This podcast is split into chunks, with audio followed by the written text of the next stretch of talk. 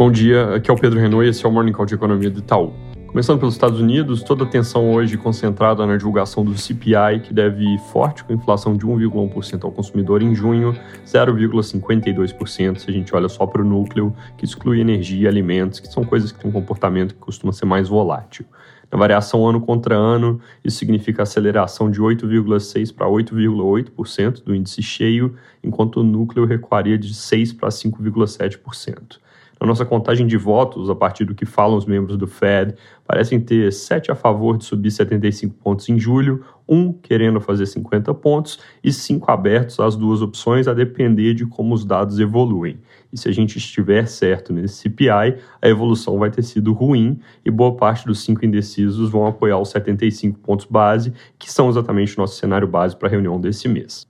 Na Europa, a produção industrial de maio surpreendeu para cima, com alta de 0,8% no mês, enquanto o consenso era 0,3%, mesmo com dados que foram fracos na Alemanha, Itália e França. A medida de PIB mensal do Reino Unido também veio mais forte que o esperado, subiu 0,5%, contra uma expectativa que era de 0,1%.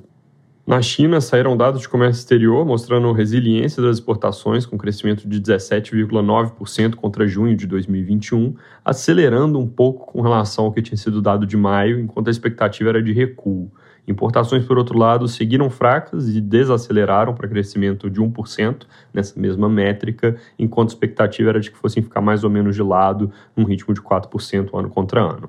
Dinâmica de novos surtos por lá continua parecida, casos locais em nível baixo, na faixa dos 200 por dia no total do país, com recuo nas províncias, onde essa nova onda começou com um pouco mais de 50 casos em Xangai, mas tudo dentro das zonas de controle. Nossa leitura, só lembrando, é de que a coisa não volta para uma gravidade parecida com a de poucos meses atrás, mas as métricas de contatos com pessoas infectadas ainda estão em alta, então nos próximos dias a situação pode continuar piorando e aumentando os riscos em torno desse cenário.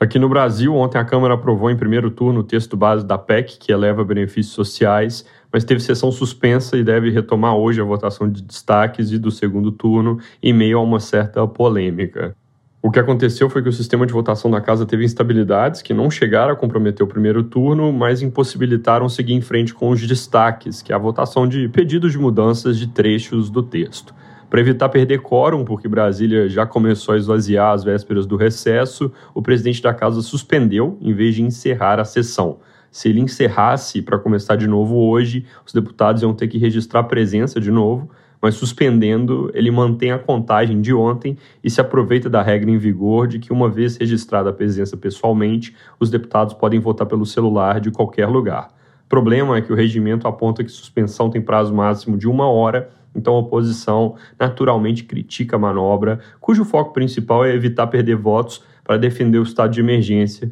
que poderia ser retirado do texto caso o governo não consiga 308 votos para rejeitar esse destaque. Mudando de assunto, ontem saiu o resultado do setor de serviços no mês de maio, acima do esperado, com alta de 0,9% no mês, enquanto a nossa projeção e o consenso de mercado eram 0,2%. Todas as categorias de serviços subiram no mês, com destaque para a parte de serviços de informação, comunicação e transportes. O componente de serviços prestados a famílias também veio bom, com alta de 1,9% no mês, enquanto a nossa projeção era 0,6%. E lembrando, esse é um componente particularmente importante para o que acontece no PIB. No geral, esse é um dado que reforça a leitura de atividade forte na primeira metade do ano, incorporando essa divulgação, o nosso tracking para o crescimento do PIB no segundo trimestre se mantém em 1,2%, que é um ritmo forte, é, crescimento esse aqui na variação trimestral, melhor do que a nossa projeção atual de 0,8% e, portanto, gerando algum viés de alta para as projeções de PIB. Hoje às 9 saem as vendas no varejo, que vão ajudar a completar a foto de maio, a nossa projeção com recuo de 0,2% do varejo restrito, depois de quatro altas seguidas, enquanto o varejo ampliado, que inclui material de construção e veículos, deve crescer 0,5%, impulsionado exatamente por esse último componente. É isso por hoje, bom dia.